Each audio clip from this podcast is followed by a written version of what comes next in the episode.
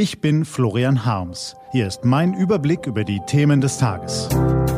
T-Online-Tagesanbruch. Was heute wichtig ist. Freitag, 12. Juni 2020. Endlich gute Nachrichten.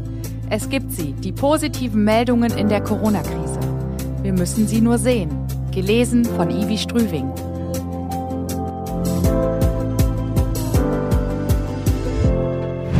Was war? In Corona-Zeiten haben wir uns an Hiobsbotschaften gewöhnt. Die tägliche Zählung der Infizierten und Verstorbenen, immer mehr Arbeitslose, immer mehr Insolvenzen. Die Krise hält uns in permanenter Hab-Acht-Stellung. Wieder ein Einschlag. Wen trifft es als nächsten? Das ist nicht schön und gesund ist es sicher auch nicht. Höchste Zeit also, auch einmal einen Blick auf jene Dinge zu werfen, die trotz oder auch wegen Corona gut funktionieren. Die gibt es nämlich und es sind gar nicht so wenige.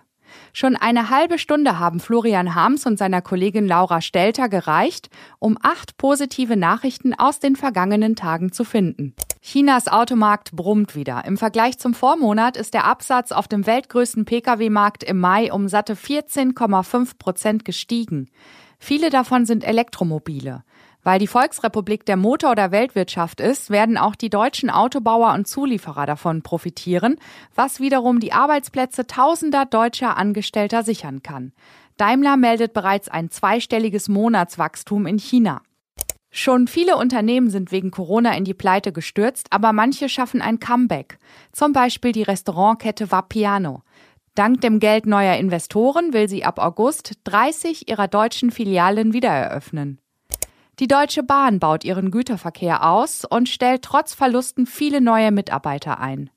Das ist eine Richtungskorrektur, sagt die Vorständin Sigrid Nikuta. Wir weiten unser Angebot aus und bieten deutlich engere Taktungen an. So will der Staatskonzern den klimafreundlichen Verkehr voranbringen. Firmen können ihre Waren auf Einzelwaggons transportieren, die zu Güterzügen zusammengekoppelt werden.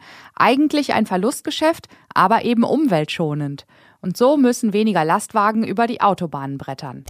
Neuseeland, dessen Strategie gegen das Virus im Tagesanbruch bereits ausführlich gelobt wurde, hat sich für Corona frei erklärt. Geht also. Glückwunsch! Die aufgedeckten Fälle von Kindesmissbrauch in Münster, Lüttge und andernorts werden Folgen haben. Justizministerin Christine Lambrecht kündigt nach längerem Zögern nun doch härtere Strafen für Missbrauchstäter an. Außerdem will sie ein Gesamtkonzept entwickeln, um die Präventionsarbeit zu verstärken und Jugendämter, Polizei und Justiz endlich angemessen auszustatten. Österreich rettet mit viel Steuergeld die Fluglinie Austrian Airlines, aber verbietet dies mit ökologischen Fortschritten. Im kommenden Jahr wird ein 123-Ticket eingeführt, mit dem alle Bürger für drei Euro täglich sämtliche öffentliche Verkehrsmittel im gesamten Land nutzen können.